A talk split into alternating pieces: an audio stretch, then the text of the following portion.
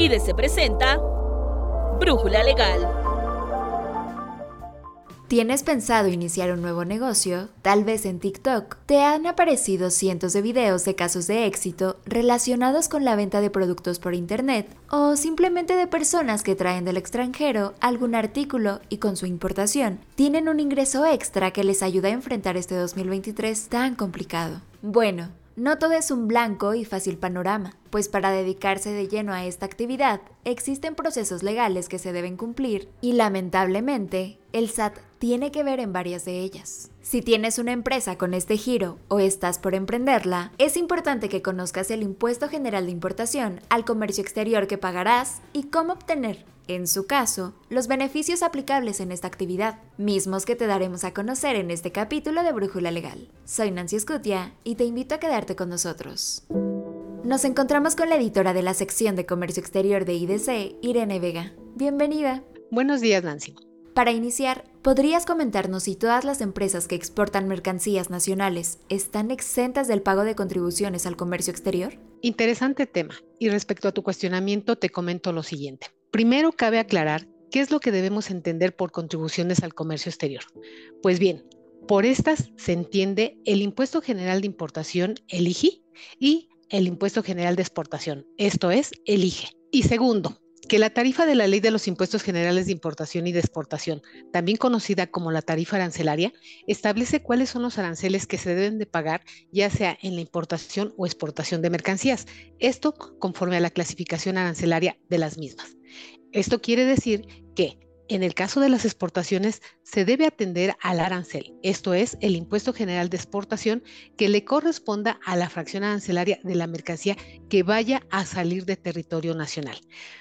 Pero hay un dato importante a resaltar y este es que por las mercancías de exportación prácticamente no se pagan impuestos al comercio exterior, toda vez que se encuentran exentas del impuesto general de exportación en un 99%. Por ejemplo, entre los escasos productos grabados con impuesto general de exportación está el maíz harinero, por este se paga un arancel del 50% como medida temporal, que por cierto, esta tasa de arancel aplica hasta el 31 de diciembre de 2023. Irene, comentabas que las mercancías que ingresan y salen del país se pagan contribuciones al comercio exterior y que por las de exportación prácticamente elige es nulo. Pregunta, ¿qué pasa si como empresa importo mercancía y después la exporto al extranjero? ¿Me regresan los impuestos de importación que hubiera pagado? Efectivamente, las contribuciones al comercio exterior se pagan por la entrada o salida de mercancías del territorio nacional, según el régimen aduanero al que se destinen las mercancías. Ahora bien,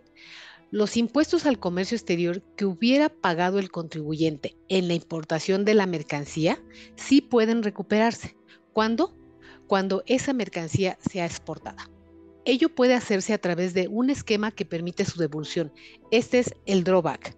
¿Qué es el drawback? Es un esquema que permite la devolución de impuestos de importación a exportadores y está previsto en el decreto que establece la devolución de impuestos de importación a los exportadores.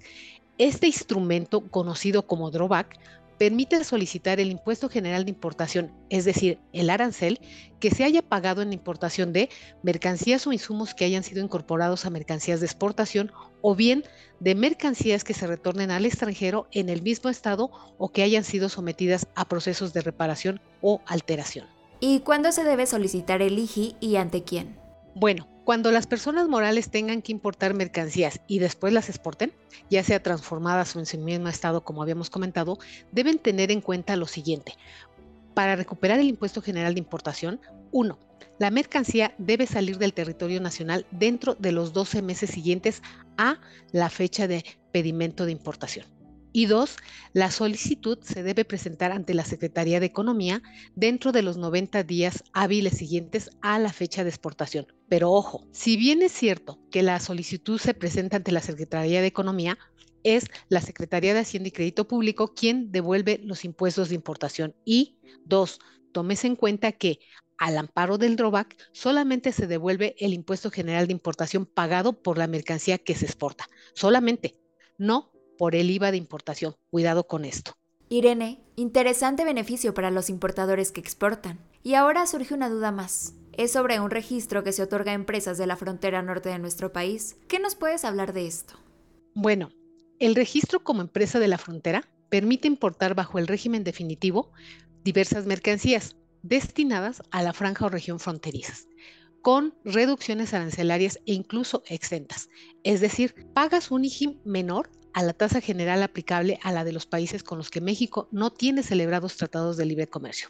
Pues bien, previo cumplimiento de las obligaciones previstas al efecto, pueden solicitar este registro ante la Secretaría de Economía aquellas personas morales, ojo, que se encuentren dentro de la región fronteriza o la franja fronteriza norte y que realicen, en su caso, actividades de comercialización o bien que presten servicios, ya sea ah, de restaurantes, hoteles, culturales, recreativos, educativos, de investigación, por ejemplo, o alquiler de bienes, muebles o servicios prestados a las empresas, entre otros. Nancy, Cabe aclarar que este registro está sustentado en el decreto por el que se establece el impuesto general de importación para la región fronteriza y la franja fronteriza norte. ¿Bajo este registro de empresa de la frontera se cumplen obligaciones? Sí, las personas con registro como empresa de la frontera tienen diversas obligaciones. Por ejemplo, deben cumplir con las medidas de regulación y restricciones no arancelarias aplicables a la mercancía en su caso tienen que cumplir con las contribuciones aplicables a la importación definitiva, esto es, pagarlas. Asimismo, deben cumplir con los requisitos que establezcan las disposiciones sobre la materia e incluso deben de comprobar las ventas al público en general en los términos del Código Fiscal de la Federación. Y algo importante, deben consumir y enajenar las mercancías importadas al amparo de este decreto exclusivamente en la franja fronteriza norte o en la región fronteriza. Irene, para finalizar, ¿Hay algo más que quieras comentarnos? Solamente recordar a los suscriptores que en el IDC 544 de fecha 15 de noviembre de este año, es decir, 2023, pueden consultar en la sección de comercio exterior algunos de los decretos que contemplan estímulos y beneficios en materia aduanera y de comercio exterior. Muchas gracias por acompañarnos en este episodio. Gracias a ti, Nancy. En IDC tenemos una gran cantidad de especialistas que aportan sus opiniones y respuestas a los principales temas legales que ocurren en México y en el mundo. Comparte este contenido y ayuda a que todos tengan una solución a esa duda fiscal, laboral, de seguridad social, de comercio exterior o jurídica que los aqueja.